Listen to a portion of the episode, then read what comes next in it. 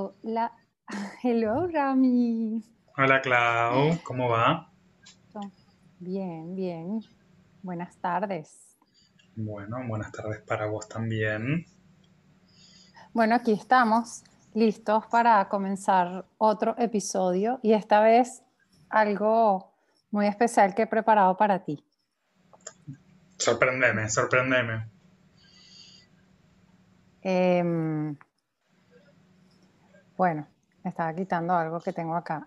Bueno, sabes que te quería contar que em, yo soñaba con ser comunicadora social. Me veía como anunciando noticias o entrevistando gente. Pero bueno, por esas cosas de la vida no pude llegar hasta la universidad donde quería estudiar. Y bueno, no estudié comunicación social, sino que me dediqué al diseño gráfico. Y de alguna manera eh, el diseño es, forma parte ¿no? de, una comunicación, pero visual, ¿sí? O sea, es como una comunicación que trabaja con el arte visual, ilustraciones, fotografías, diagramaciones y todo eso. Y mm, cuando se, se, me planteó la idea de, bueno, vamos a hacer un podcast y hablé contigo y tal, como que no vi detrás esa historia mía, sino que, bueno, estaba haciendo algo que en este momento me provocaba y poco a poco me he dado cuenta que la vida te va llevando hacia ese lugar que es verdadero dentro de ti de alguna manera. O sea, que el hecho de querer estudiar comunicación social no formaba parte de un entorno, sino de algo muy genuino dentro de mí. Y como eso está allí, todavía esa semilla, la vida se encarga como que de ponerte otra vez en ese lugar para que tú puedas desarrollar ese talento, ese regalo, ese propósito de vida. Y bueno, aquí estoy, sin, sin estudios, pero bueno, eh, con mi voz. Dejándote guiar por la intuición. Exacto, y tratándome de comunicar con otros, junto contigo, este mensaje que pues estamos queriendo llevar a nuestra audiencia. Y hoy eh, te voy a entrevistar, pues ya esto lo habíamos hablado, ¿verdad? Tampoco es que es sí, una... Sí, para mí, o sea, esa no es sorpresa. La sorpresa que estoy esperando es eh, jugar este juego de rol. ¿Cuáles son los tiros?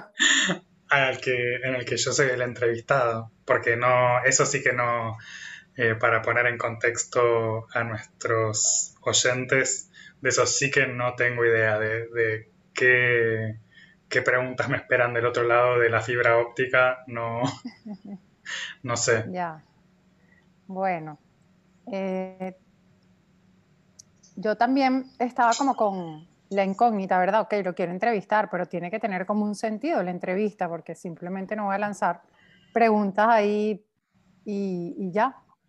Entonces, bueno, hice como un research de, de, lo que es una entrevista, ¿verdad? Para también irme preparando para en otras ocasiones. Y era como un mundo muy, muy complejo también. Había como que de todo. Y dije, bueno, tampoco tengo mucho tiempo para ponerme a estudiar todo. Y con esa información fui como que a mi intuición y te empecé a estoquear. Esto que a Ramiro por primera vez porque nunca lo había hecho. Me siento le, le, buceé, le buceé, como decimos aquí en Venezuela, el Instagram completo. y bueno. Eh, que eso es, es, muy peligroso, ¿no? Porque hay que resistir el propio archivo.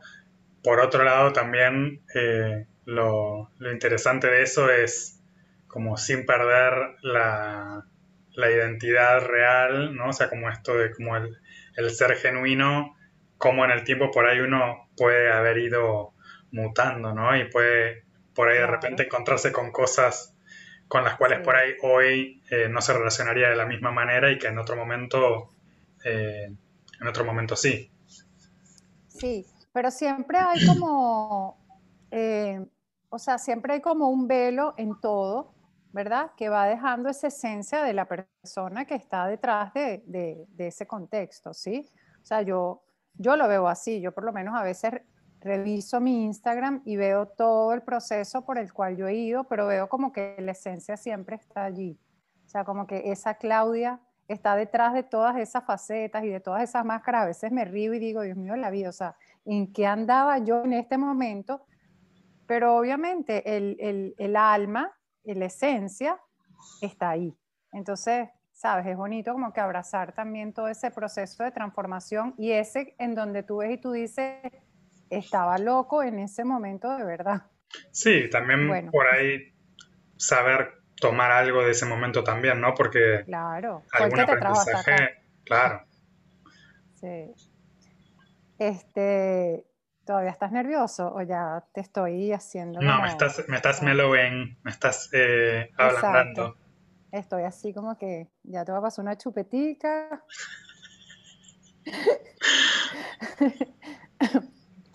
Mira. Eh, relájate, ponte cómodo, toma una inhalación profunda y suelta. Voy a beber agua para, para abrandar las cuerdas. Bebe agua, qué raro que no tienes café o mate. Oye, es que hace mucho calor hoy en Buenos Aires. Ya, ok. Sorprendentemente para esta época del año. Ya. Bueno, em, te voy a hacer unas preguntas ahorita como muy Em, como de selección de dos, muy pas, pas, pas, pas, pas, pas, pas, ¿verdad? Como unos bullets para que te sueltes, ¿sí? Nada de profundidad. Exacto. Em, ¿Arriba o abajo? Abajo. ¿Adentro o afuera? Afuera. ¿Escuchar o hablar? Ay. Escuchar. Depende del contexto, pero escuchar. Ok, lo primero que te salga. Escuchar. eso que, que te brota. ¿Ácido o amargo? Ácido. ¿Colores contrastantes o análogos? No sé qué es análogos, así que contrastantes. ¿Paleta de colores fría o cálida? Fría. ¿Chocolate o vainilla? Chocolate. ¿Volar o caminar? Volar. ¿Dar placer o recibirlo? Dar placer. Bien. Em, bueno, cuando uno hace este tipo de, cuando uno da este tipo de respuestas, que son respuestas como inmediatas, siento que se sale como lo más eh, burdo de uno. ¿sabes? Como que no te da tiempo y ahí tú te ves, o sea, no te, no, te ves como que en perspectiva, sino es como muy plano, ¿verdad? No, no sabes ni siquiera con qué puedes con... Como un camión que te, que te embiste. Sí, sí, Em,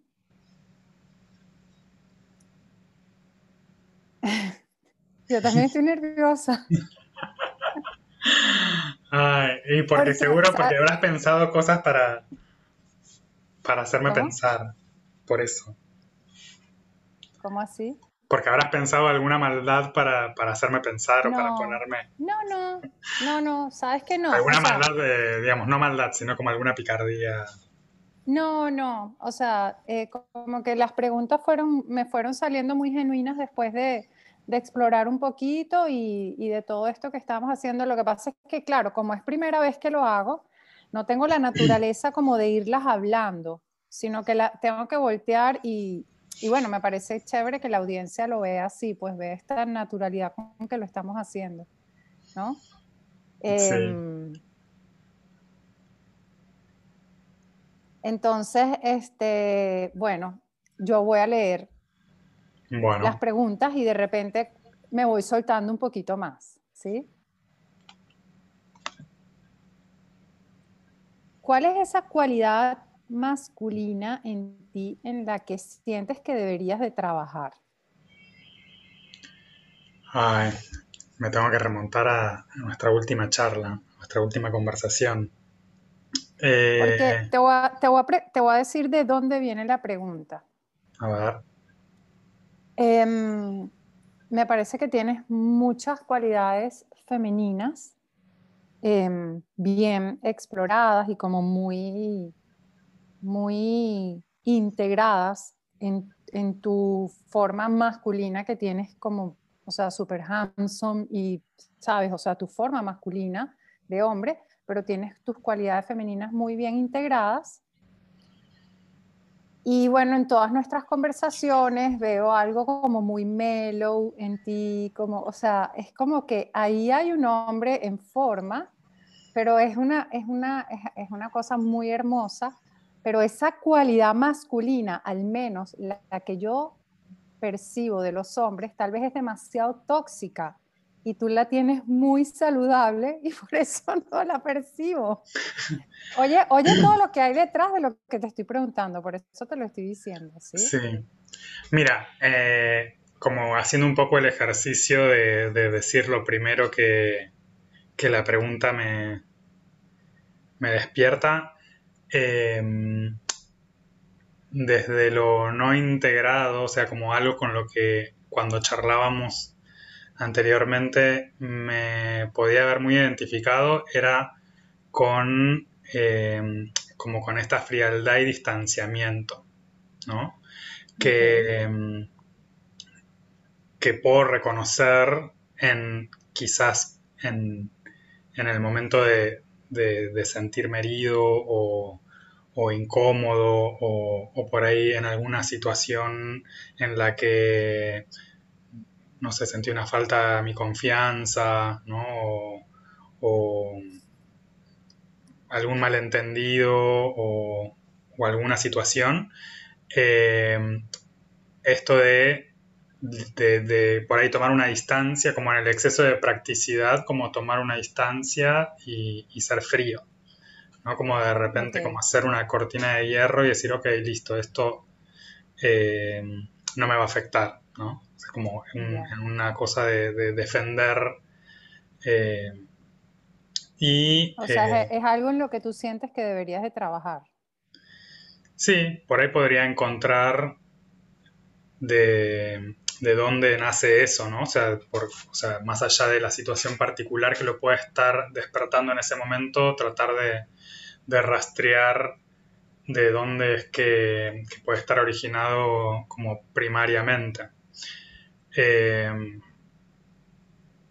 sí, e, eso es como, como, lo que se me ocurrió en, principio, como de, poder trabajar. Y, algo que, quizás sí soy consciente que vengo trabajando es, eh, más allá de, por ahí por momentos tenerlo como súper intuitivo, quizás en el contexto de, dar clase y, ser profesor, como la posibilidad de ser sostén, ¿no? Y, esto de mm. eh, por ahí trasladarlo a otros aspectos que no tengan que ver con lo profesional o como con, mi labor eh, y mi vocación de, poder acompañar procesos, ¿no? O sea, de, por ahí a veces tener que, eh, que volcarse a este lugar de testigo y respetar el tiempo que el otro necesita o las necesidades más allá del tiempo ¿no? que puede tener el otro en una situación particular, ¿no? Tanto, no sé, desde, desde lo que es la vida en pareja a, y por ahí tiene que ver también con esto como de de, repente bajar eh, un poco como la, barrera y, y, poner como una distancia también en eso, ¿no? Como por ahí en el no poder observar que el otro tiene otros tiempos u otras necesidades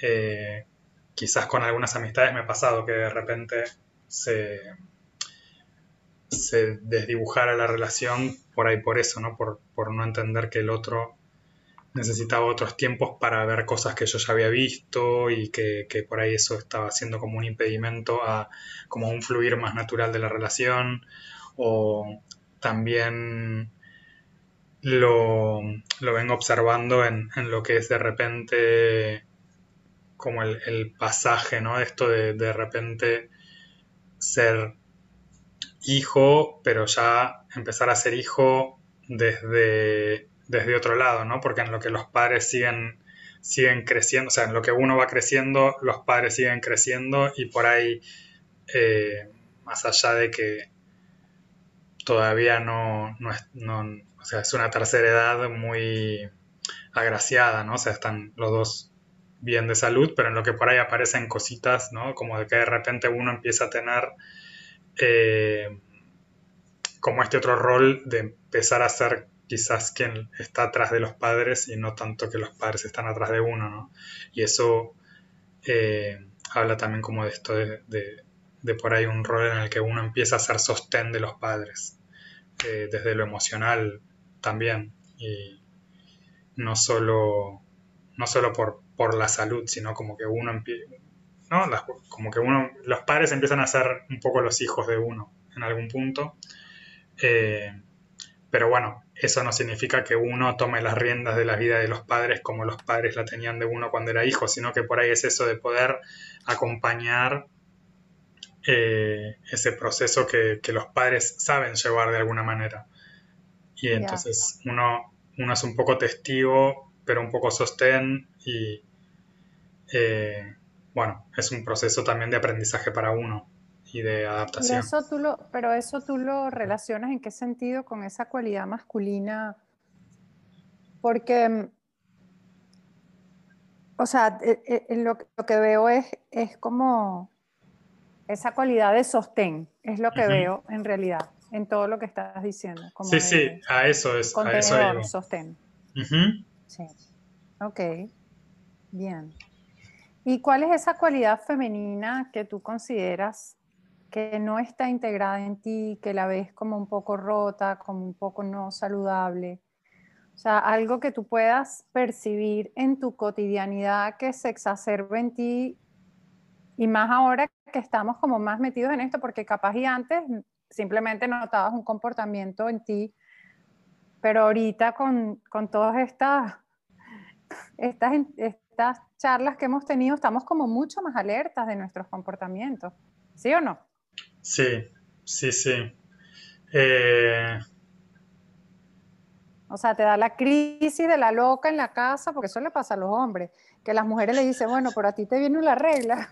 o sea, parece que tuviera la regla. Bueno, eso, digamos, como que eh, puede haber algo de eso, pero creo que lo, digamos, lo puedo relacionar con los ciclos de la luna, ¿no? Y, poder... Ya. Pero lo, lo tengo bastante integrado desde ese lado, ¿no? Como en, el poder observar los ciclos de la luna, entender mi ciclicidad y saber que hay días que por ahí me puede agarrar la loca y tenerlo bastante manejado. Eh, si me retrotraigo a algunos años atrás, sí podía observar mucho más un, como un desequilibrio emocional mucho mayor. ¿no? Eso creo que, en el tiempo, y entiendo que la práctica también y, la meditación me ha ayudado muchísimo a, por ahí eh, transmutarlo y, sí, suavizarlo y, poder usar eso de otra manera, ¿no? Como canalizarlo de otra manera y no que fuera un desborde. Eh, Ella va, la práctica, ¿no? Como va esculpiéndonos de una manera hermosa. sí, sí yo creo que hay mucho de, lo que puede traer conciencia, ¿no? O sea, si bien es cierto que hay mucho que sucede a nivel inconsciente, mm. también es cierto que, que, uno tiene que trabajar con eso que se da a nivel inconsciente y, traerlo como otro plano, ¿no? O sea, son, suceden las dos cosas, lo que pasa sin que uno lo racionalice, pero por ahí a veces el, abordarlo más desde esto, ¿no? Como decíamos con, con, el tema de estas cualidades masculina y femenina, como de repente poder ponerle un nombre, ¿no? O sea, y poder llevarlo a palabra, eso también lo hace tangible y trae la posibilidad de trabajar con eso distinto a, ah, bueno, sí, está ahí, se están equilibrando las energías masculina y femenina, bueno, creer o reventar, ¿no? O sea, pero de repente el, trabajar con el lenguaje y, darle forma lo hace mucho más consciente y con una posibilidad de que ese proceso que seguramente se va a dar desde, desde lo inconsciente se vuelva un poco más eh, ágil quizás o más palpable. Ya. Eh, a esto igual. Esto. ¿Cómo? O sea, que me resulta interesante esto último que estás diciendo. Ah. Eh, sí, por eso también está bueno recurrir a otras herramientas, ¿no? O sea, que puedan acompañar, eh, o sea, la práctica va a ser su, su, parte y su trabajo, pero, pero bueno, si me quedo solo, ah, en la práctica hace lo suyo, eh, puedo caer En, un lugar un poco como en un engaño, ¿no? De, como que le, le, echo la culpa a la luna, le echo la culpa a la práctica, ¿no? Siempre. No, pero bueno, lo que, lo que, yo quería, sí, lo que yo quería expresar es que ella va como cincelando, ¿verdad? Ah, sí. Y obviamente tú eres la persona que está usando esa herramienta y, y en ti es donde está manifestándose esa conciencia. Una persona puede estar muy inconsciente practicando yoga y el yoga estar haciendo absolutamente nada en su vida. Eso lo tenemos muy claro. Pero bueno, estaba hasta entonces, eh, te estaba evadiendo la pregunta. Sí, yo sé, pero bueno, nada, yo estoy eh, aquí. No, no, estaba haciendo, no, no, te arreches, no lo estaba haciendo adrede. Eh, como que una cosa fue llevando a la otra. no sé, un quizás pienso que puedo ser un poco manipulador eh, en, esa energía femenina no integrada. estaba, haciéndolo, estaba haciendo esto. Así como Elvira. Sí. Ya. Bueno. Qué bueno que lo veas. Qué bueno que lo veas. No, no, o sea, no lo estoy diciendo porque yo lo veo. bueno, por fin se dio cuenta. Ya lo Sí, este hombre me trae loca en realidad, niñitos. Se hace lo que yo digo. Eso por ahí como en la combinación. eso es lo que él cree. No, en la combinación de, la energía masculina y la energía femenina, como por ahí es un poco como la necesidad esa de, eh, de estar en lo cierto, de lo masculino, y eh, desde desde la energía femenina no integrada, como, como llevar a que, a que eso sea cierto, ¿no? O sea, como cómo conducir. Sí. Qué bien, qué bueno. Qué bueno que lo mencionaste, porque de eso se trata esto. O sea, no, no es nada más como que, qué rico poder ofrecer esta entrevista, ¿verdad? Tus respuestas, pero ¿qué están dejando? Porque a la final nosotros somos espejos de otros. Sí. Mira, em, ¿tú en qué año naciste? En el 1984, un, buen año. Nació Maricondo también. Ah. y otros tú eres, Tú eres, tú eres generación milenia, pero estás muy cerca de la generación X. Lo sé. Em, ¿Será por eso que veo entonces mucho de ti mucho de esa generación en ti. O sea, no te relaciono tanto con la generación milenia como con la generación X, un poco más. Nada, te quería preguntar qué sientes tú que arrastras de una y si te sientes parte de esta generación millennial, porque yo aunque soy de la, de la generación X, siento como que estoy en mi generación bueno, por ahí es, para mí es un poco como que nací en el límite de, de ambas, más bien millennial técnicamente, eh, o generación Y. Eh, qué gracioso, ¿no? También eh, darnos cuenta ahora de, eso. no lo quería decir, no lo quería decir, pero lo Bueno, pero ya sabemos de esta conexión que tenemos. Em, bueno, de alguna manera me correspondería ser millennial, pero yo no sé si es por ahí por ser el menor de tres y que mis hermanas eh, mayores pertenecen más, o sea, pertenecen a la generación X. No sé si es que será eso o... No sé, pero de alguna manera yo siento que eso me ha arrastrado a un poco esta resonancia con la generación X quizás, o... O, tú lo arrastras. O yo lo llevo para ese lado.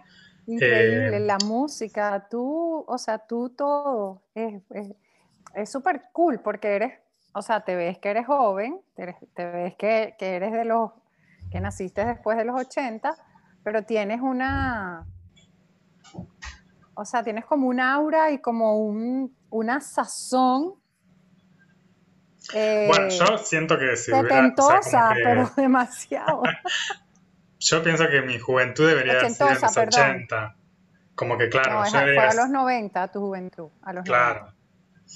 Eh, pero por otro lado, también en lo que fue como mi etapa escolar, eh, el recuerdo que tengo es como la, no sé si era la sensación o el deseo o el anhelo de lo que sigue, ¿no? Como que claro. yo estaba en la primaria y ya quería estar en la universidad, ¿no? Una cosa así.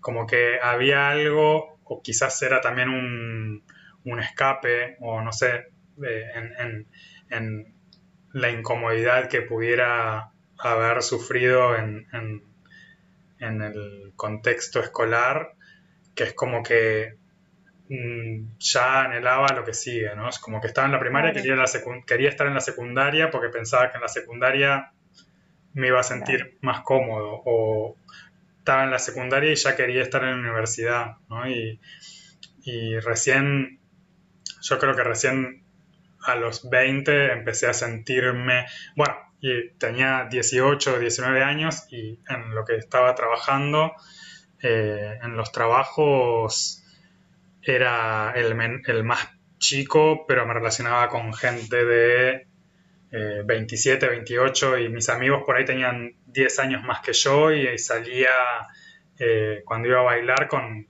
gente, yo tenía 20 y por ahí tenían 35, 28, como que eran de otra edad, ¿no? O sea, como que yo era un poco como la mascota del equipo, pero por otro lado también tenía la madurez para estar relacionándome con, personas de esa edad. ah, bueno, eh, pero entonces de allí viene un poco esto. De, lo que me decías de la música. Exacto, de la música y, y, también estar sazonado por esa generación que te arropó, siendo tú de una generación más avanzada, pero que, o sea, como que dejó esa, esa marca en ti y obviamente si viviste con ellos en esa, en esa época, eh, pues nada, te acoplabas a, a, sus tradiciones, a sus gustos y, y, esa fue tu experiencia, pues. Sí, por ahí también, como en, paralelo a eso, eh, empecé a vivir solo desde esa edad también, entonces hay cosas que... Y a los, a los 18 años vivía con mi hermana y mi sobrina, o sea, como los, adultos de la casa éramos mi hermana y yo. Ah, qué eh, bien. Y, y, eso fue por dos años y después ya me mudé con una amiga. Después, bueno, después volví a casa de mi padre. Después me volví a mudar solo. Entonces, como que de muy temprana edad también asumí eh, responsabilidades, ¿no? O esto como de llevar adelante una casa, ¿no? O de, sostener eh, un hogar, ¿no? Así fuera. ¿Y eso, es, eso es tradición allá en Argentina? No, o sea, culturalmente. No, no, no. ¿Los hijos se van del hogar temprano? No, salvo que sean del interior, ¿no? De las provincias y vengan a vivir a, la capital o a otras ciudades. Eh, como que más bien lo contrario. O sea, yo recuerdo compañeras mías de la secundaria que hasta que no teníamos 30 y algo, o 28, nos, seguían viviendo en casa de los padres. Eh, o sea, no, cero. O sea, no es una regla, como en Europa. Como en no, no, para nada. Para nada. Pero bueno, eso por ahí. Bueno, ya, ya, me despejaste mi incógnita. Ok. Sí, o sea, despejaste la X. Pero por otro lado, también tengo como, más allá de como de la madurez que me puede haber traído esto de ser el menor y, relacionarme con, mis hermanas, ¿no? O, sea, o, por ahí como más tendiendo la generación de mis hermanas y haber tenido siempre como una madurez para mi edad y haberme relacionado con gente más grande y haberme ido a vivir solo. Por otro lado, sí es cierto que hay cosas con las que resueno de la, de la generación millennial. no, eh, bueno, claro, también te lo noto muchísimo. pero muchísimo. Como con, la tecnología, por ahí no tanto, pero sí, eh, no sé, como con, la cultura del trabajo también, ¿no? Es como que por ahí ya en eso empiezo como a resonar un poco más con, la cultura millennial, ¿no? Claro, claro, sí. Qué bien, me gusta. O sea, me gusta como compaginan esa, eh, como compaginan en ti esas dos em, épocas o sí, generaciones. Me gusta. Em, ¿Estás cómodo? Sí, sí. ¿Estás relajado? vos me preguntás si yo eh, necesito hablar. Ya veo. Sí, sí. Vos pregunta, vos pregunta. Ya. Em, ¿Qué lugar ocupa en tu vida una frase como tener hijos? Tú como individuo, no con respecto a pareja, no con respecto a una relación, sino en ti. Es algo que fue cambiando mucho con el tiempo y creo que tiene posibilidad de cambiar también. Eh, en, en, algún momento era como un algo como un objetivo de vida por ahí o algo que debía ocurrir y como una creencia muy firme en, que debía tener prógine, ¿no? Y, incluso reconociendo las dificultades de que eso vaya a suceder naturalmente eh, por mi orientación sexual, con el deseo de que fuera como sangre de mi sangre, ¿no? Y como que eso era algo que tenía que ser así, y como súper, eh, como grabado en piedra, ¿no? Como tenía que tener descendencia, eh, entonces, no sé, por fecundación in vitro o alguna cuestión o lo que fuera, conseguir con alguna amiga, de alguna manera iba a tener esa descendencia. Eh, y con el tiempo se fue flexibilizando las dos cosas, ¿no? El, por ahí que, que fuera como imperativo el que tuviera que tener descendencia y el que tuviera que ser de sangre también. Hoy por ahí no es algo que me planteé como parte de mi vida, en lo que es mi vida hoy, y lo voy viviendo como muy al día a día, ¿no? como muy al momento presente. Y quizás en, en mi caso sí es algo que tendría que ser como premeditado, ¿no? O sea, no, es que va a suceder por generación espontánea o por un accidente que de repente eh, quede embarazado o deje embarazado a alguien. Por, por obra y gracia del Espíritu Santo. Sí, eso quizás. Eh, ¿Te imaginas? El primer milagro. Sí, sería genial. Bueno, una vez tuve un sueño que iba embarazado, muy gracioso. Eh, lo, lo, tuve que llevar a, terapia en ese momento porque fue iba yo embarazado como Arnold Schwarzenegger en la película Junior, corriendo, escapando porque me querían, eh, me querían para hacerme investigaciones, ¿no? Porque... y bueno, nada. Qué bueno está eso. Bueno, pero esos sueños, o sea, bueno, no, estuvo buenísimo porque trajo un montón de información para lo que estaba en ese momento. Claro. Eh, es que sabes que me parece súper interesante.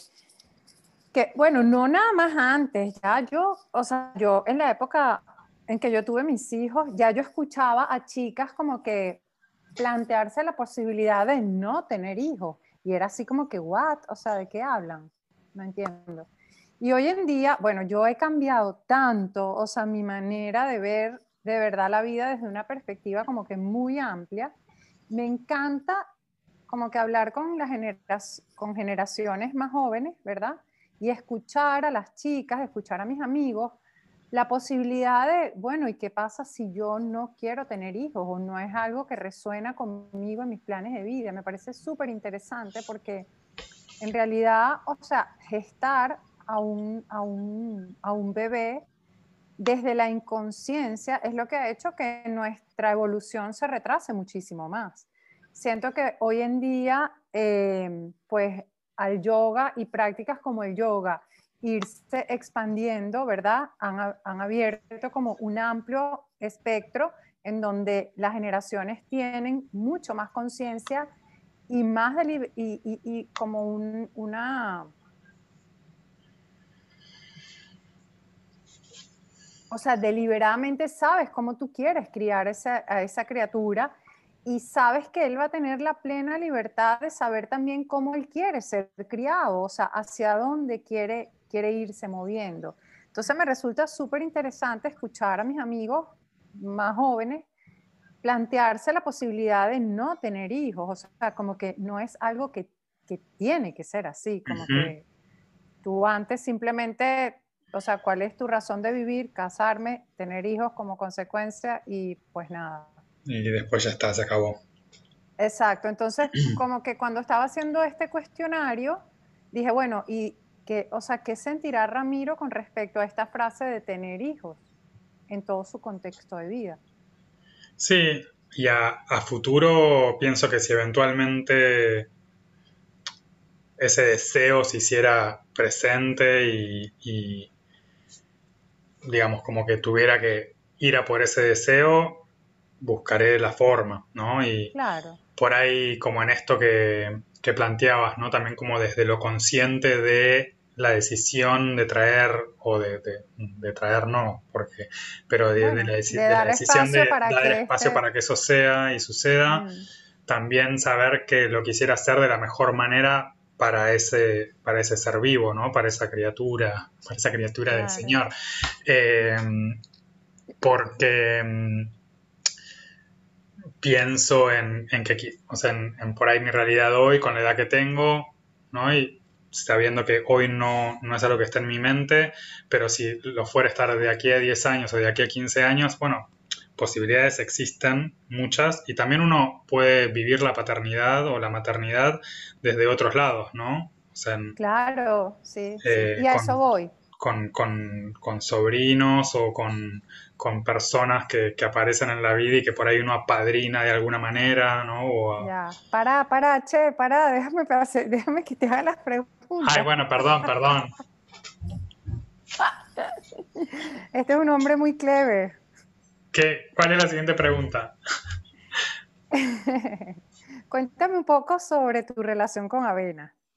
Ah, bueno, Avena, ah, es, la, criaturita de Dios de la casa eh, mm. que llegó, bueno, para contextualizar, Avena es mi, chihuahuita, eh, la chihuahuita que adoptamos con, con Fernando, con mi marido. ¿Dónde está?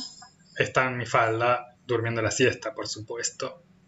Eh, y llegó en pleno contexto de cuarentena, eh, con lo cual trajo como un montón de, alegría a la casa y, y también como implementar una rutina en la que las comidas y el, de repente también fue súper interesante, más allá de que por ahí para algunas personas como esto de pensar en la mascota como un hijo parece una ridiculez, ¿no?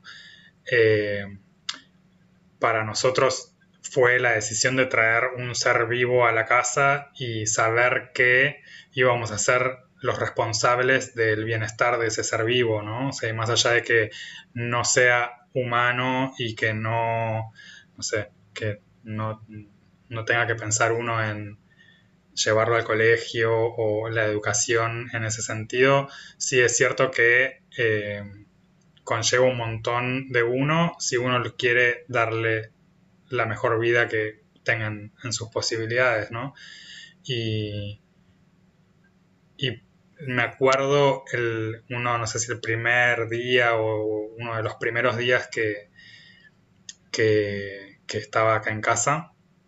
Era súper cachorra, tenía 60 días. Y, y la sensación, bueno, teniéndola a UPA o en la falda, mirando una peli y... Eh, claro, tenía parásitos todavía y entonces tenía la panza que le hacía ruidos y, y, como mucho malestar por eso. Y mientras dormiera la sensación como, claro, la tenía cruzada en, en el pecho y era como una, o sea, no sé, lo invento, digamos, de alguna manera, pero como una sensación de estar amamantando, ¿no? Por, o como, no sé si es que le estaba haciendo como algún reiki o alguna cosa así, como pensando en, que ese malestar que tenía se le, se le fuera, pero era una sensación muy hermosa, ¿no? Como de esa conexión con ese otro ser vivo y como de entender también como ese lugar de cuidado que, uno adopta para con ese otro ser vivo. Eh, o sea, era como muy paternal. Yo siento que eso es algo muy eh, instintivo en uno porque, o sea, si vienes de eso, ¿verdad? Si tú vienes de esa experiencia como hijo, de sentir esa, e, e, e, ese paternalismo, ese, ese calor, eso ya está heredado en ti, en tu cuerpo, en tus células, o sea que es como algo muy instintivo, ¿verdad? Y bueno, si tienes una criatura indefensa en tu regazo, lo más natural siento yo que tú sientas como ese, esa ternura, ese nurturing, ¿sabes? Sí. Me resulta súper lindo porque, bueno, veo esa relación que tienes con ella y, bueno, siento que de alguna manera es esa expresión maternal, paternal de ti hacia ella, que representa simbólicamente esa cosita trayendo caos y alegría a tu casa, porque a la final es, eso. O sea, es Sí, sí. Eh, no, es un hijo, pero bueno, es un ser vivo, tiene un corazón, siente. O sea, sabes, tiene... No, y es el vínculo que se desarrolla. O sea, es como que... Uh, sí, es muy fuerte. Con un animalito es, es bastante intenso.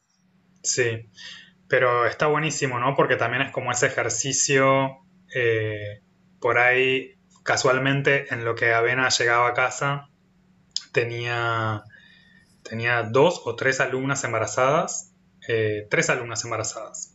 Entonces era como, como poder acompañar todo ese proceso desde un lugar muy vivido, claro. muy, vivido, que, por ahí antes era muy teórico, eh, como muy desde lo teórico, ¿no? Eh, sí. en lo que por ahí he tenido algunas embarazadas antes, siempre igual ese costado, como decís vos, ¿no? Como de la ternura y como del cuidado y del, de, ese sostén aparecía, pero claro, ahora era como poder también entenderlo desde, desde, ese otro lugar y yo siento como que en ese sentido me, me, trajo como mucho aprendizaje y mucha eh, comprensión y como mayor profundidad también. Qué importante es vivir experiencias para poder comprender a los otros. O sea, lo, digo por esto que tú estás diciendo, me resulta bellísimo y además que es súper, eh, o sea, como que un aporte muy valioso a la conversación que estamos teniendo, porque muchas veces hablando, vamos a hablar como de la práctica, ¿verdad? Pero en cualquier contexto, o sea, si tú no vives esa experiencia, tu comprensión es muy intelectual. A la final realmente no estás sintiendo lo que la otra persona puede estar sintiendo. Entonces, tratas de comprender, pero en realidad no lo estás sintiendo. Y no se trata de ser empático por completo, porque la empatía sabemos que es un arma de doble filo. O sea, te puedes ir tú del otro lado y comenzar a proyectar y a la final no estás ayudando a la otra persona y estás cayendo tú en un hueco. Pero esto de que tú puedas sentir esa experiencia con, con avena y poder comprender a una mujer embarazada y lo que puede significar trasnocharse, limpiar, pues la caquita de avena, pero la mamá lo hace con el bebé, ¿sabes? Tenerle que proveer su alimentación, es como que, o sea, qué bonito, qué, qué real, qué crudo, qué, qué, bien, ¿no? Me encanta. Sí, a mí lo que me, lo que me, interesa, lo que me interesa de esto también es eh, como decías vos, ¿no? La importancia de transitar la experiencia, pero por otro lado, también el reconocer la proximidad que tenemos eh, indistintamente de la experiencia, ¿no? Porque por ahí a veces no se trata de vivir exactamente la misma experiencia, porque en definitiva, así, así fuera... ser la misma. Claro, así fuera, no sé, como tomando el caso este de la maternidad, así fuera dos madres con dos partos, o sea, con, con dos embarazos similares en la misma época, eh, todo como muy similar, van a ser dos experiencias diferentes y que incluso también desde lo que es la maternidad, para una madre los diferentes hijos son diferentes, ¿no? Y, y, llegan en momentos diferentes de la vida y entonces eh, como que ninguna experiencia es reproducible idénticamente.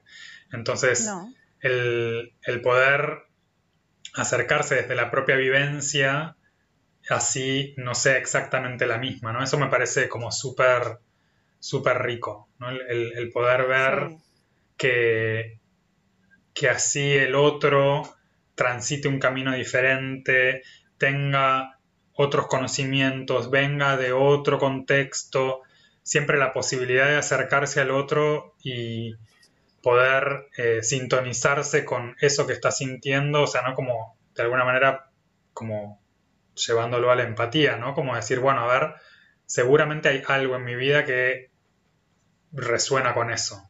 Y, poder conectar con la otra persona desde ese lugar de, poder abrirse a la experiencia de uno a partir de lo que está sintiendo el otro.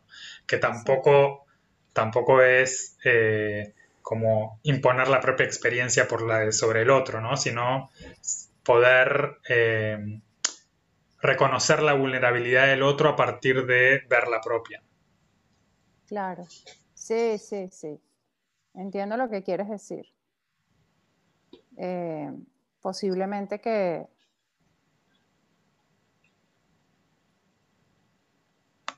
eso de, que definitivamente uno tiene que ir a aprender lo que vaya, decidas aprender en tu vida con alguien que te lleve un camino recorrido es, o sea, hace la diferencia. No quiero decir que es mejor o peor, pero hace la diferencia en tu aprendizaje. Sí. Em, me encanta, o sea, me encanta la relación que estás desarrollando entre una, entre una pregunta y la otra que te hice con respecto al, al tema de los hijos, ¿no? Y que y Avenita está allí yo lo veo así como que muy claro. Mira, Rami, yo estoqueándote tu Instagram, noté, noté algo súper bonito, noté como que tienes un interés por eh, la estética de la arquitectura. Sí. Y viendo también que están ahí tus posturas, eh, ¿hay alguna relación en la estética de la arquitectura que tú expones allí y la estética de las posturas, ¿cómo tú lo puedes relacionar o simplemente es algo aleatorio que está allí? Porque bueno, claro, yo con mi, con, o sea, este ojo educado que tengo por, el, por mis estudios y bueno, por también este amor por la estética y por el arte visual, como que hubo una lectura ahí muy clara. Eh, y bueno, me, me planteé la pregunta. Es muy loco porque es cierto, ¿no? Eh, es cierto que, que hay algo desde... Ojo, yo no hablé con Fer. Esto todo ha sido como un research que yo, que yo hice y estoy Todo tu propio estoqueo, todo, todo tu... Mi propio estoqueo. 100% Claudia. Eh, mira, no sé, creo que desde lo amateur tengo algo por la fotografía quizás, como que hay algo de, esto de, capturar, no sé si es lo geométrico, no sé, pero como que hay, hay como algo de un ojo que, necesita como capturar algo. y en muchos casos es, eh, es la arquitectura, ¿no? Em, por otro, eso lo voy a dejar ahí en el tintero por ahora. Por otro lado, también esto que dices de las posturas y, en lo que por ahí doy clase, tengo como un abordaje como bastante constructivo, como desde la construcción del asana. De, de, iba a inventar una palabra, pero... ¿Cuál, cuál? Dila, dila, que me encanta la palabra. Mira, pero tenemos que hacer nuestro diccionario, diccionario bueno, vamos, podcast y ya. Bueno, como desde el entendimiento de qué es lo que buscamos que suceda en el armado de la postura para que la postura sea o eventualmente sea como la versión máxima expresión de esa postura, ¿no? Pero no buscando llegar ahí, sino en que estén los ingredientes para que eso suceda. Okay. Y en, esto también como de mi costado creativo y, en lo que por ahí iba creando diferentes talleres que iba eh, incorporando a, mi oferta en, la escuela o por ahí cuando, cuando viajo, a viajo a dar algún taller. Eh, el nombre, o sea, como en esto de jugar con los nombres de los talleres, el no, o sea, cuando, cuando abordo posturas es ingeniería del asana, ¿no? Como pensando en, eh, en cómo es que, se construye ese asana como desde, desde la ingeniería detrás, ¿no? Desde, la, desde cuál es la motricidad que está detrás de eso. Em, y, o sea, no, no sé, claramente hay una relación por ahí, ahí, ¿no? Pero en esto que decís de, las fotografías de, la arquitectura, creo que también me interesa ver la, impresión de la cultura, ¿no? Y, lo que el ¿La hombre... impresión de? De cómo se imprime la cultura, ¿no? En, ah, ya, ok, en, los edificios, ¿no? En lo que uno ve y, y cómo quizás en, eh, identificar ¿no? como una era o identificar un estilo eh, o, poder decir, ah, esto, y también la apreciación de lo bello, ¿no? Es muy loco eso que estás diciendo, porque también eh, como que el estilo y la cultura, eso también se puede mirar en el asana. O sea, como que los europeos tienen una manera los indios tienen una manera de practicar, el americano tiene una manera de practicar, las latinas, y es así como que de verdad que hay un sello según, por, bueno, por, esta, por este tema también de la genética y de, ay, se me fue el nombre. Del biotipo. Esto que nos caracteriza por, exacto, biotipo, bueno, pero, pero es, pero está más como arropado por la cultura en donde tú estás, porque yo por lo menos, eh, mi genética es libanesa, danesa y español-inglesa, ¿me entiendes? O sea, en realidad como que es una mezcla, pero claro, yo nací aquí en este contexto, fui criada acá, fui alimentada con comida acá y todo eso va. Entonces me imagino que en la arquitectura es así, como ah, que mira, me, trajiste algo que eh, es, un apartado, es un apartado que para todas mis alumnas venezolanas les dedico este momento. Venezolanas y colombianas. Eh, las rodillas para adentro. Las rodillas para adentro.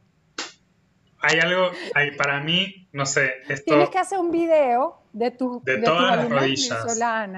De todas las rodillas de la venezolana. Yo no sé si es eh, la proximidad con el Ecuador, entonces como que se van para adentro. tiene su teoría. Eh, pero bueno, tengo ahí todas mis, mis, mis venecas y, y, mis colombianas eh, con, con sus rodillas Pero bueno, eso es parte también como esto, ¿no? De, parte de lo que estamos hablando. De observar, ¿no? Como de, esa... eh, como disposición de los elementos. O sea, que, mi, que, mi, que mi intuición estaba acertada. Sí, yo creo que yo- sí. Y Cuando decidí hacer esta pregunta, dije, bueno, vamos a ver si en realidad... a ver si me responde algo de mis rodillas. Sí.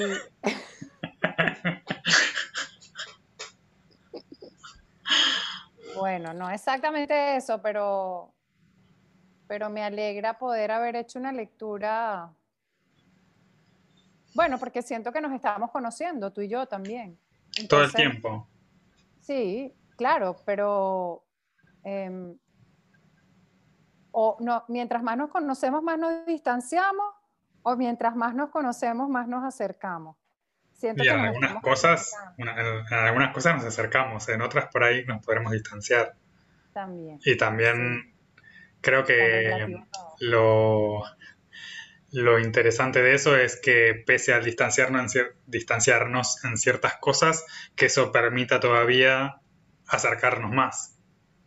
Sí, yo siento que la distancia no es algo que atraviesa a veces la cercanía emocional.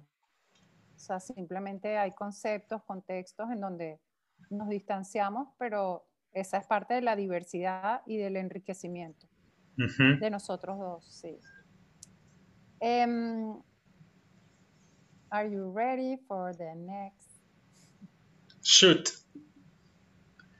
¿Te ha gustado sexualmente o ha interesado sexualmente una mujer alguna vez? Eh, no sé. No sé, o sea, bueno, Oh my God. Oh my God, no. Mira, te puedo, me hiciste no. pensar en dos, momen- en dos situaciones. O sea, bueno, por un lado pensé en, en la primaria. Ya va, ya va, ya va, ya va, ya va, ya. Stop. Ok. Que sea mujer no quiere decir que te atraiga su sensualidad. Puede ser una mujer que tenga una energía masculina muy fuerte y la percibas. Porque a mí me ha pasado con chicas. O sea, yo soy estrella, a mí me gustan los chicos, pero me ha pasado con mujeres que tienen una energía masculina muy fuerte y digo, oh, oh, ¿qué pasa aquí? eh, bueno, no, eso no sería el caso. Pero, o sea, bueno, por un lado me remitiste como a la primaria y a las noviecitas de primaria, que no cuenta.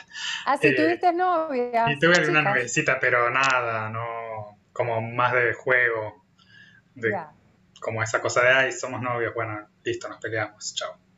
Eh, pero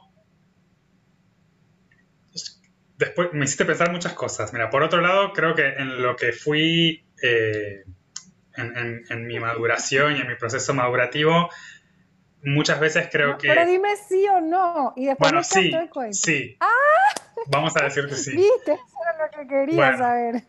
Pero creo que también en algunos momentos lo que me fue pasando, en- eh, sobre todo por ahí en la secundaria y en mis 20s, mis primeros 20s, my early 20s, eh, que quizás la atracción que yo sentía era más bien como el feeling de una amistad teñido por el- mi, mi propia confusión de ese momento, ¿no? O sea, como que, Claro, claro. como que por ejemplo, con, con- con mi mejor amiga de la secundaria, que después convivimos eh, en, en nuestros veintitantos, eh, tengo el recuerdo de que era como, ay, me gusta Valeria. Y no, no es que me gustaba Valeria, sino que teníamos muy buena onda, o sea, viéndolo en retrospectiva puedo darme cuenta que no es que me gustaba, sino que sentía una afinidad muy grande con ella.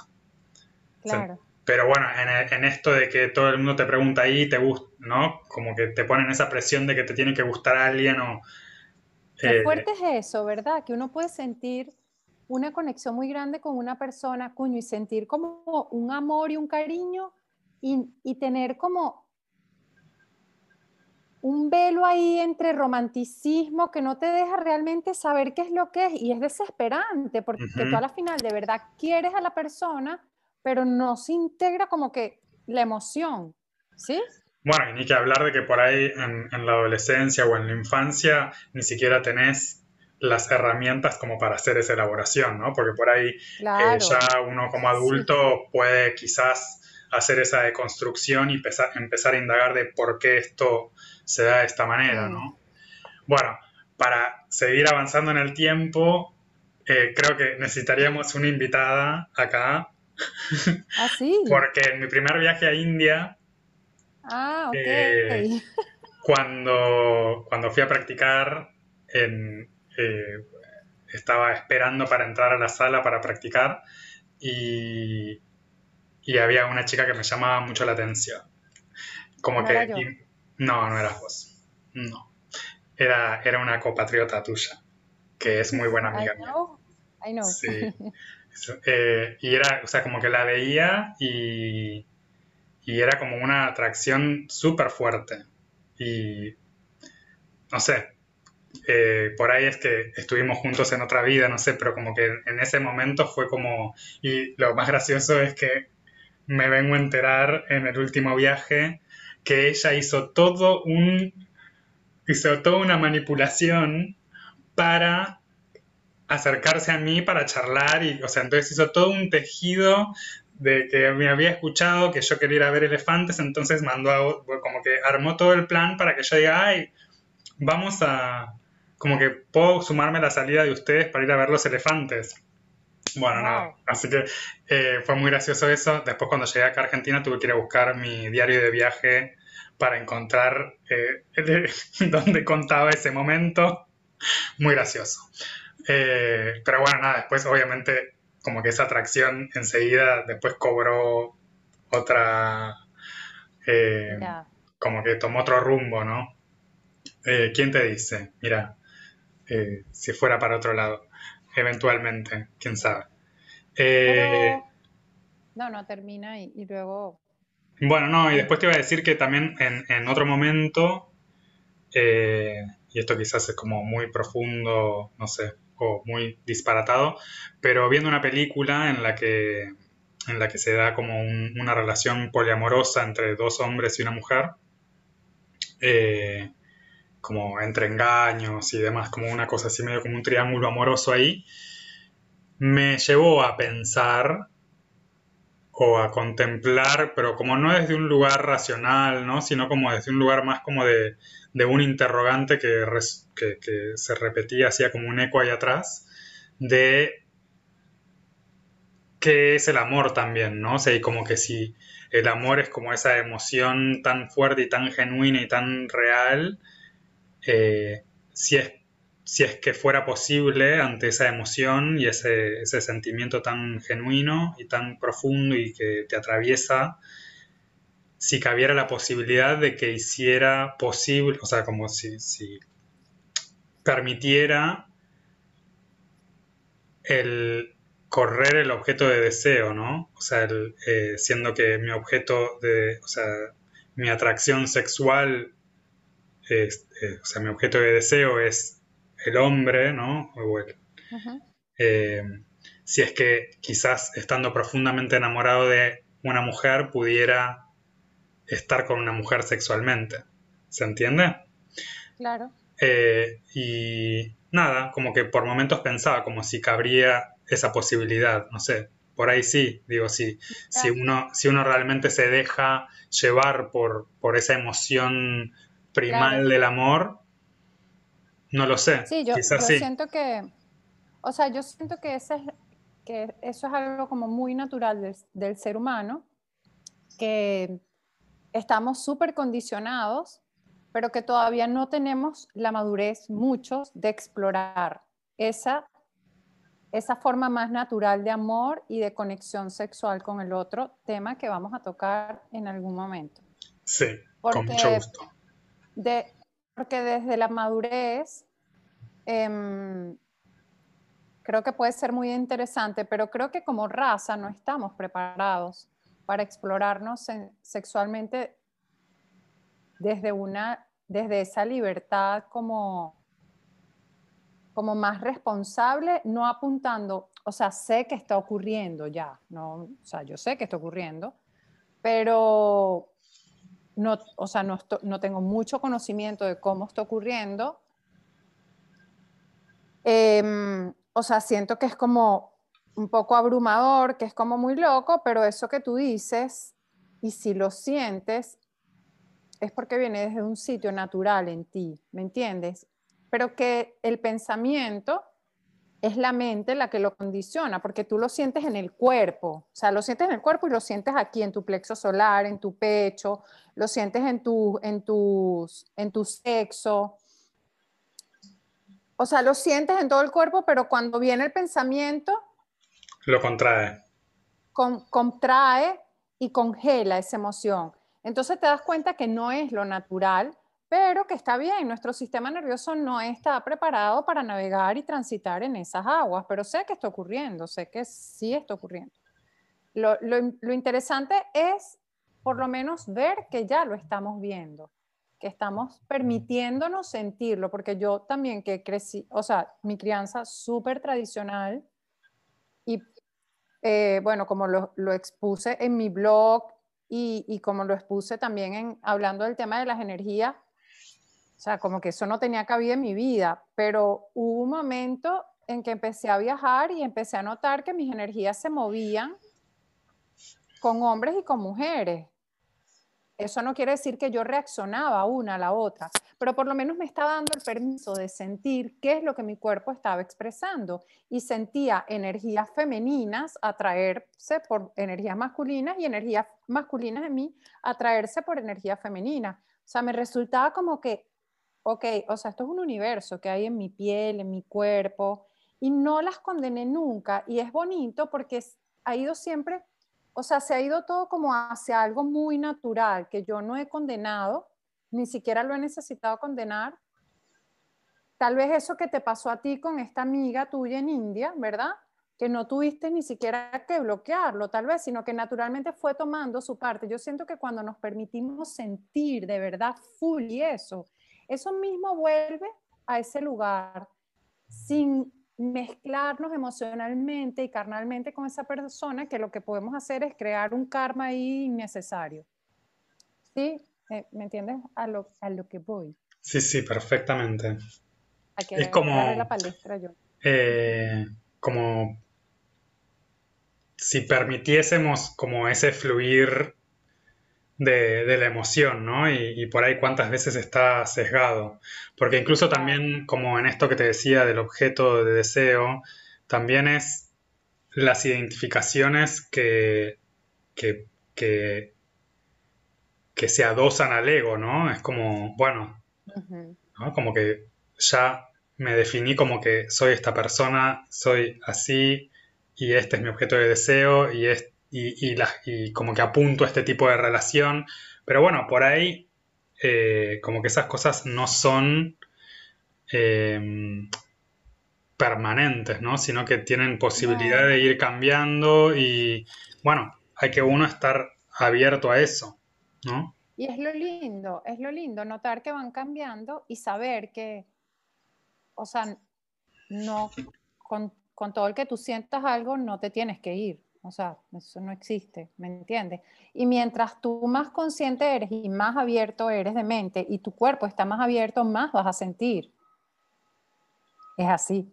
Sí, o sea, porque las energías se mueven de una manera como que más intensa, ¿sabes? Cuando tu, cuando tu mente es muy abierta y tu cuerpo es muy abierto, o sea, tú sientes esas energías, boom, boom, boom, esa vibración. O sea, que sientas no quiere decir que te tienes que mover y correr al lado de esa persona. Para nada sino bueno, sentir y sentir el pulso, las palpitaciones, es súper bonito. Sí, qué interesante, mi palabra favorita del, episodio de hoy, qué interesante. Me interesante. Sí. Em, tengo un par de preguntas más. Em, una es, no, no, son un par, son son cuatro, pero sencillas. ¿Qué le falta a tu vida en este momento? ¿Qué le falta a mi vida? Algo que tú este puedas como, sí, o sea, como una frase que tú digas esto sin necesidad de,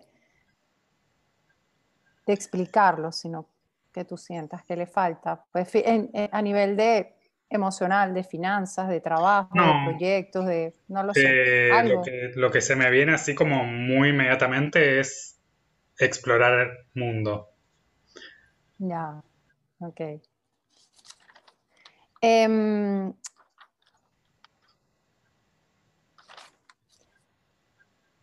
¿Qué esperas tú de este podcast? ¿De este episodio en particular o de, no, de, este proyecto? Como muy, algo como muy... Mira, es muy gracioso que, que, no sé si fue, para mí el momento de la ducha es como un momento en el que baja mucha información. El, elemento agua me, me, permite como ese, ese fluir o esa conexión. Y no sé si fue ayer o el día anterior eh, que, que, pensaba un poco en eso, justamente. Decía que qué nutritivo que me resulta para mí este intercambio que hacemos, ¿no? Y también más allá de pensarlo en, esto de seguir conociéndonos nosotros dos y, y en el ping-pong que hacemos por ahí intelectual o, o más desde, este, desde esta conexión espiritual. También pensar que se extrapola en lo que queremos compartir con otras personas y cómo todo eso a su vez trae como un beneficio personal, ¿no? O sea, sin, que dejes de, o sea, sin, sin que pretendas ser egoísta, trae ese, ese beneficio y se resume en crear conciencia, ¿no? Porque por un lado es el, proponer un espacio en el cual desde el diálogo con vos podamos tocar temas y, traer luz y conciencia a quien nos escucha sobre esos temas, desde la propia exploración que les pueda despertar también, pero por otro lado el, el permitirme a mí ese espacio de saber que voy a desarrollar un tema X y, voy a pretender exponer la información desde el lugar más consciente que pueda, lo que hace también es llevarme a mí a ese lugar de cuestionar y de crear conciencia, ¿no? O sea, sea, creo la conciencia es de yo intentar esa conexión con esa fuente de información más eh, pura que luego pretendo compartir, ¿no? O espero poder compartir. Y lo importante es eso, ¿no? Como saber que en el proceso se da esa posibilidad de enriquecerme, Y, que, que sea en compañía con vos es como que se hace una retroalimentación constante en el cual no solo en el episodio, sino en, el, en todo el proceso que por ahí entablamos de crear un episodio o de pensar el tema de un episodio, hacemos como un, o sea, una verborragia por un lado, por otro lado como una recaudación de información de diferentes lugares y de diferentes fuentes y de, experiencias personales y también de, escritos y, textos y otro podcast que escuchamos en algún otro momento o una frase de una novela o algo. Eh, como que bueno, todas confluyen a ese crear conciencia. Bien, qué, lindo. Yo amo esto que estamos haciendo. Estoy enamorada de este proyecto. A mí me entusiasma siempre. La siguiente pregunta, eh, no sé si es muy redundante, pero pues Claudia es Claudia y el podcast es el podcast, ¿verdad? De alguna manera yo formo el podcast pero el podcast me está formando a mí también, está eh, enhanced, está como mejorando muchos aspectos de mí, también me está enseñando. Pero, ¿qué esperas tú de mí? ¿Qué esperas tú de Claudia? Como compañera, como colega, como, como equipo. Es, eh, es una pregunta capciosa. No, no, o sea, de no, es capciosa no, porque, no, porque en verdad no... Dobles intenciones. No, no, lo sé, lo sé. Decía, lo de, lo de capciosa lo decía porque, por un lado, pretendería no tener expectativas, ¿no? O sea, permitir que el mismo proceso se desenvuelva, ¿no? Y, que, nos traiga esa genuinidad de, trabajar con otra persona y de descubrirnos en ese proceso trabajando juntos y, enriquecernos como desde eso, ¿no? Desde lo que, lo que el otro trae. Eh, claro, pero tal vez, tal vez em, te, paro ahí un momentico. Eso que tú estás diciendo es así y además que uno aprende a vivir mucho como que en el ahora, ¿verdad? Como que sorprendiéndose por lo que te va trayendo la vida. Pero te estoy haciendo la pregunta y están viniendo cosas a ti. Y eso es lo que yo quiero que me digas, porque me estoy haciendo una, experta de la entrevista. Eh, no, para mí lo importante es como construir desde el diálogo. O sea, como que creo que excede a Claudia, ¿no? O sea, excede a esta relación eh, Ramiro-Claudia, sino que es a eh, cualquier entorno laboral en el que, en el que participo o, en cualquier relación de, la que soy parte, ¿no? Como saber que desde el diálogo se genera un entendimiento, ¿no? Desde poder compartir desde un lugar eh, como desinteresado, ¿no? O sea, como por ahí en eso, ¿no? Como en no tener una expectativa del otro más allá de lo que el otro pueda traerme, ¿no? Y, así sea en una relación de amistad, en una relación de pareja, en una relación de una sociedad, saber que no hay segundas intenciones, ¿no? Como que, ok, yo me presento acá y, digamos, mi parte en esta, en, en esta sociedad es esta, y tu parte es esta, entonces, ok, vamos, vamos para adelante, ¿no? Como sabiendo que por ahí en algún momento eh, el camino se bifurque, ¿no? Pero sabiendo que en lo que ese camino se da conjunto, se va en una dirección similar, ¿no? Así, tipo, este, más próximo o menos próximo el camino, eh, como un compañerismo, ¿no? y eso honestidad. Ya, bien. Eh, mm. Te dejé sin palabras, que es mucho decir. o sea, estoy también como saboreando todo eso que estás diciendo, pues, y integrándolo también a como que lo que yo siento, ¿sí? O sea, la idea no es nada más aquí sentarme y caerte a preguntas, sino pues yo también estoy procesando todo lo que tú estás. Bueno, ya me va a tocar a mí. Te estoy conociendo. Ay, Dios mío. Ya me va a tocar a mí hacer preguntas. Te voy a remover del Instagram y lo voy a poner privado justo ahorita. y no me hagas request porque no te voy a aceptar. Me, me creo un perfil, un perfil trucho. Para estoquearte. Bueno, Rami, yo eh, ha sido como un placer primero explorarme a mí, ¿verdad? No, no hablo desde, desde ese ego, pero sí desde un ego que, que ha querido hacer siempre como que algo así, ¿verdad? Me gusta, me encanta. Y ha sido como un placer poderme explorar eh, haciéndolo contigo. Eh, siento que me gusta lo que hice. Sí, sí, creo, por, por, mi lado creo que hiciste una buena labor. Qué bueno. Me, fuiste ablandando, me, fuiste llevando.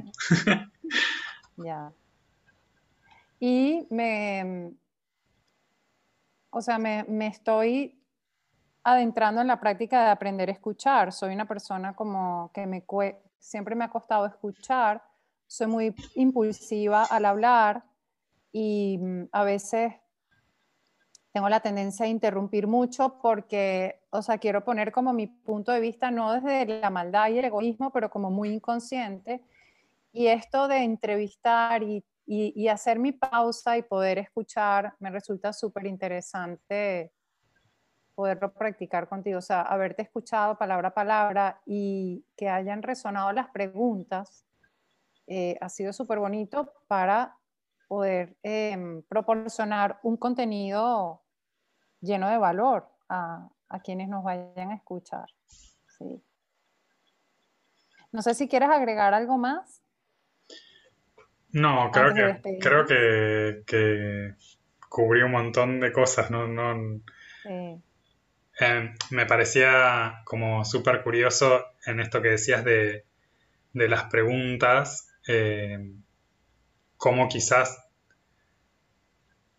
o sea, en, lo difícil que por ahí puede ser el, el, rol del entrevistador, ¿no? En saber llevar el tiempo, en saber cuándo hacer el, aporte justo para, disparar eh, como la línea de pensamiento o cuándo hacer la pregunta y, ir como haciendo todo ese, ese, trabajo. Por otro lado, también lo difícil de, eh, desde el lado del entrevistado, el poder llevar a una coherencia en lo que, en lo que se va diciendo, ¿no? Porque por ahí esto, de repente una pregunta te abre todo un universo, ¿no? Porque te puede llevar a resonar con un montón de cosas y un montón de, de, lugares como que por ahí a veces que ni siquiera estabas preparado porque no, recordabas que estaban ahí, ¿no? Y, que una pregunta te pueda como hacer asomar todo, todo eso, eh, te pone como en esa situación de también, bueno, ¿qué, qué de esto es que, que quiero llevar hacia afuera y que esto eh, como que pertenece más a un foro más íntimo o, también qué es la intimidad, ¿no? Y, en dónde está esa línea y eh, nada, súper súper interesante el, recorrer ese camino. Así que bueno, nada, te agradezco por porque me trajiste a un montón de lugares súper interesantes. Así que Qué bien, qué bien. Bueno, yo eh, de verdad que encantada de, haberlo logrado junto contigo. Siento que hicimos un buen trabajo. Sí, sí, estoy de acuerdo. Sí. Una palmada. una palmadita en la espalda. Give me five. Bueno, eh, nos vamos a despedir de ustedes. Eh, espero que hayan disfrutado mucho la entrevista, que haya resonado con ustedes, que les sirva de reflexión. Y les recordamos que pueden escucharnos a través de las plataformas em, en donde estamos subiendo nuestro contenido, que es el canal de YouTube, Spotify, Google Podcast, Apple Podcast. No sé si todavía está allí. Sí. Sí. Ok. Pueden ir al link de nuestro perfil en Instagram. Ahí está ese link que se llama Linktree y los va a llevar a cualquiera de las plataformas. Em, eso es todo por ahora. Nos despedimos. no se olviden que próximamente también ah. Próximamente tendré yo mi, revancha en la que entrevistaré ah, a Claudia, así que esa ya vendrá pronto también. Sí, sí, es verdad. Les mandamos un fuerte abrazo y esperemos que, todos ustedes estén bien, sus familiares, desde Venezuela, Claudia Borges. Desde Argentina. Ramiro. Ramiro Ventura. Ramiro. Un abrazo para todos. Bye. Adiós.